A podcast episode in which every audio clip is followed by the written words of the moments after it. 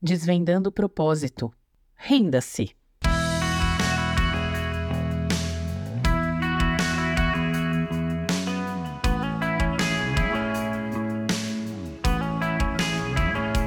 Numa brincadeira de polícia e ladrão ou de pega-pega, a frase eu me rendo põe um ponto final na perseguição, ainda que custe perder o jogo, né?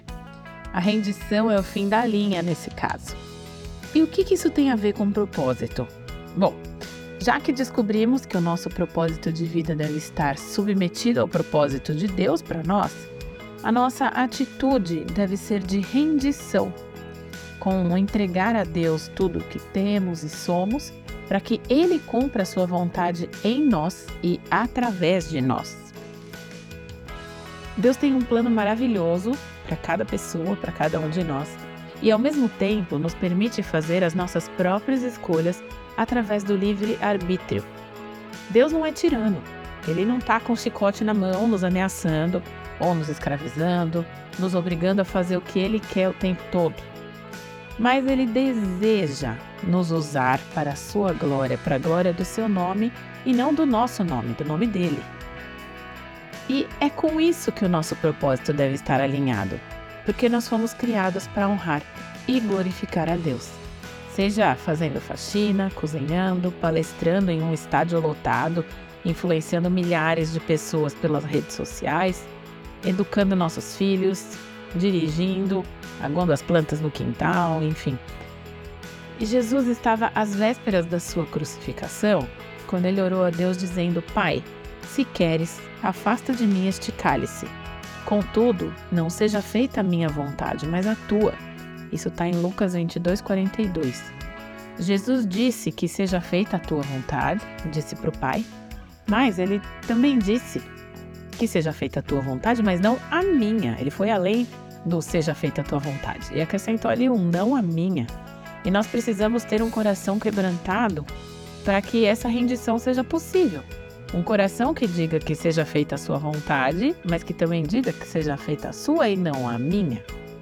Só seremos capazes de mudar o mundo quando, antes de tudo, permitirmos que Deus entre na nossa vida e mude o que precisa ser mudado, quebre o que precisa ser quebrado e faça de novo, como um vaso nas mãos do oleiro, a questão é o quão dispostos estamos a passar por este processo. Por exemplo, se Deus pedir que lhe entreguemos algo de grande valor para nós, não de valor monetário, né? Alguma coisa de grande valor, um dom, a nossa vida, alguém como ele pediu Isaac a Abraão, o seu filho tão esperado e desejado, será que a nossa atitude seria a mesma de Abraão, de lá? Cumprir, entregar o menino confiando que Deus ia fazer um milagre, ia fazer alguma coisa?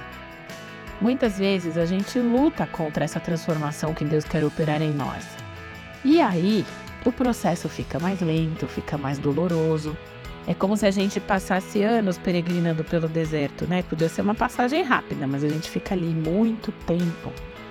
E nesse caso aqui, o que nos falta é rendição, confiança e fé.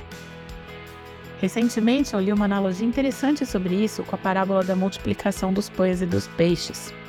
O texto dizia que Jesus só abençoa o que ele quebra, que Deus só pode multiplicar o que foi quebrado, né? Vai dividir para multiplicar. E se o seu desejo é que o seu propósito seja grande, relevante na vida de muitas pessoas, esse quebrantamento e essa rendição tem que acontecer. Enquanto o mundo valoriza a riqueza e o poder, Deus honra o pobre, o humilde, o obediente, aquele que se prostra diante dele com um coração contrito, pronto a receber a sua orientação. Enquanto lutarmos com as nossas próprias forças para encontrar o nosso propósito, ou buscarmos essa revelação dentro de nós em cursos, vídeos, palestras e livros de autoajuda, e não em Deus, continuaremos angustiados, tristes e sem esperança distantes dessa descoberta, nos perguntando continuamente qual é o nosso propósito, para que, que nós existimos. Jeremias 17, 7 e 8 diz assim: Feliz é quem confia no Senhor, cuja esperança é o Senhor. Como árvore plantada junto ao rio, com raízes que se estendem até as correntes de água, não se incomoda com o calor e suas folhas continuam verdes. não teme os longos meses de seca e nunca deixa de produzir frutos.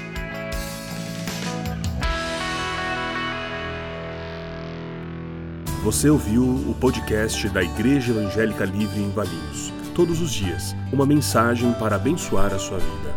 Acesse www.ielve.org.br ou procure por IEL Valinhos nas redes sociais.